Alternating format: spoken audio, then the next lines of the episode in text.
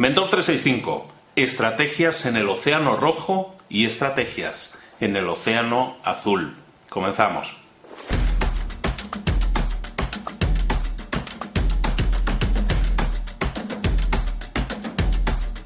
Esta semana hemos estado visitando un poco lo que sería la estrategia de un negocio, cómo, cómo ser más estrategas a la hora de definir cómo queremos que funcione nuestro negocio, cómo diseñamos nuestro negocio.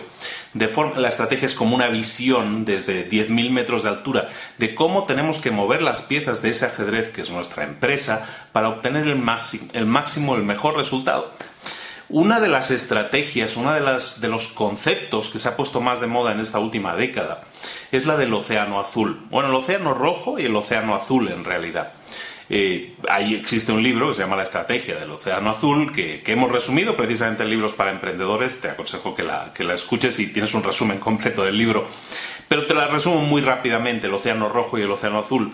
Básicamente se trata de que eh, el Océano Rojo es el, mercado en el que te encuentras tú con tu empresa actualmente, seguramente. Un, un océano, un mercado que es tan competido que la competencia entre unos y otros proveedores del mismo servicio que tú estás haciendo puede llegar a ser sanguinaria. Entonces, cuando el océano eh, se llena de batallas entre, entre distintos proveedores, se pone rojo de sangre, ¿no? Ese es el concepto. El océano rojo básicamente es estar en un mercado que está muy competido y entonces es, encarnizada la batalla, por eso se pone rojo el océano.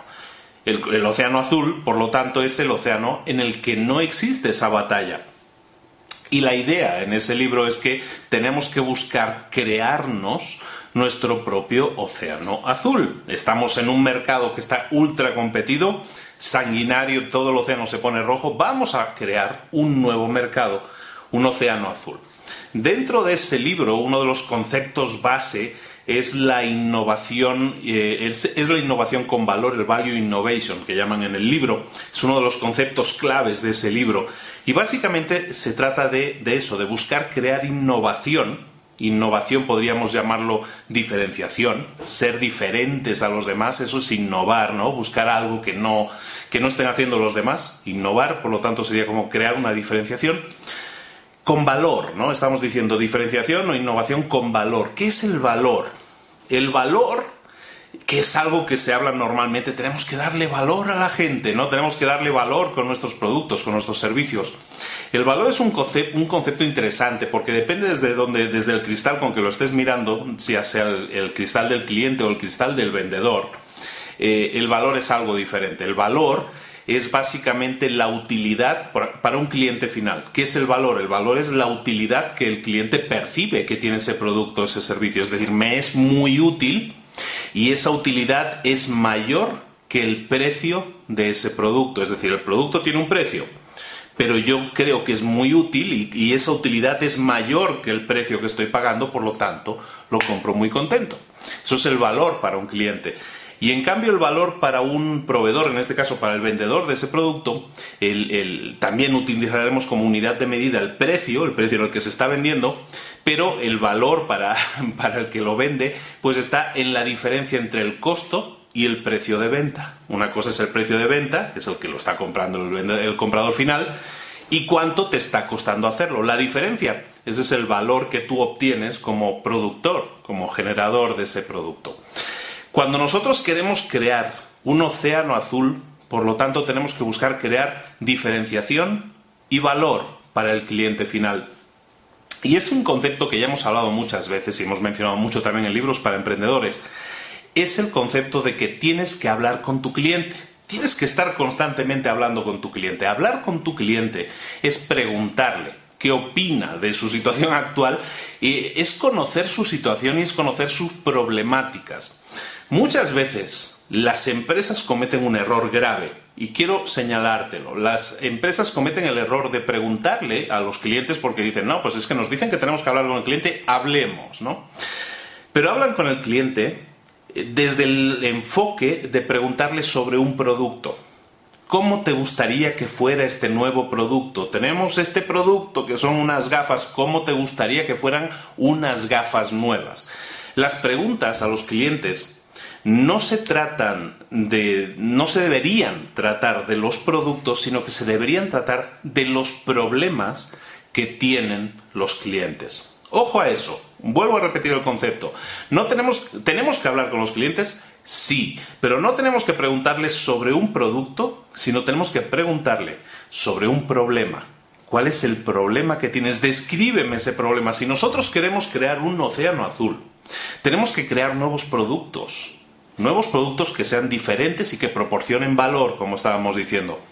Pero para ello tienes que saber qué crear. Entonces ese producto que tú crees, lo que debe hacer es solucionar un problema que siga teniendo ese cliente. Ese cliente tiene un problema. A lo mejor ya tiene tu producto, la versión 1.0 de tu producto. Pero a lo mejor sigue teniendo un problema. Habla con tu cliente y no le preguntes por tu producto. Oiga, ¿le funciona? ¿Le va bien? ¿Le lava más blanco? No, no le preguntes eso. Pregúntale cuál, cuál sigue siendo su problema, cuál sigue siendo ese problema que no han solucionado. Es entonces cuando puedes diseñar un nuevo producto a que se acomode, un nuevo producto que se acomode, que solucione el problema que te están diciendo. Entonces, clave, muy importante, tarea del día, tarea de la semana, del mes, del año y de tu vida profesional. Habla con tus clientes. Pregúntales no por productos, no por servicios, pregúntales por problemas, problemas no solucionados entiende bien el problema de un cliente y estarás en una posición súper ventajosa para crear un nuevo producto o servicio que solucione ese problema y entonces, y solo entonces, estarás creando tu propio océano azul. Un océano azul en el que estarás creando productos o servicios que son innovadores, diferentes y que proporcionan valor. Y el valor percibido para el cliente va a ser siempre mucho mayor que el precio de venta. Y ahí es donde vas a tener tus ganancias y tu éxito como emprendedor y como profesional. Eh, no es difícil el concepto, pero sin embargo es uno de esos conceptos que tenemos que repetir continuamente. Quédate con ese detalle. Cuando hables con tus clientes, nunca les preguntes por el producto, sino pregúntales por el problema. Esa es la clave que te va a permitir crear, es un primer paso, pero te va a permitir a partir de ahí crear tu propio océano azul. No hay mejor estrategia que esa, te lo garantizo. Hemos terminado la semana de la estrategia, una segunda semana de estrategia, porque ya lo habíamos hecho en, en, julio, creo que habíamos hecho una semana de estrategia, hacemos una segunda semana de estrategia y seguiremos haciendo semanas temáticas. Espero que te haya gustado mucho. Son conceptos interesantes, son básicos en sí mismos. Mucha gente me dice, pero es que esto es muy fácil, lo que tú explicas es muy sencillo, es muy sí, es que es sencillo.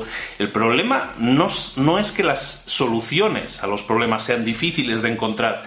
El problema es que el problema es que son fáciles de encontrar, pero la gente no las pone en práctica. Ese es el principal problema. Entonces tenemos que, pues las personas que nos dedicamos a comunicar un poco, tenemos que estar repitiendo, picando piedra y repitiendo una serie de conceptos que no por básicos sean menos importantes.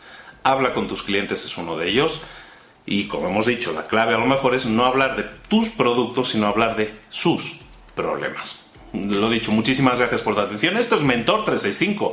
Eso quiere decir que todos los días de este año vamos a estar contigo. Seguimos mañana y pasado y el otro contigo creando vídeos diarios que te sirvan para, para tu crecimiento personal y profesional. Recibe un saludo de Luis Ramos. Nos vemos aquí mañana a la misma hora. Saludos. Hasta luego.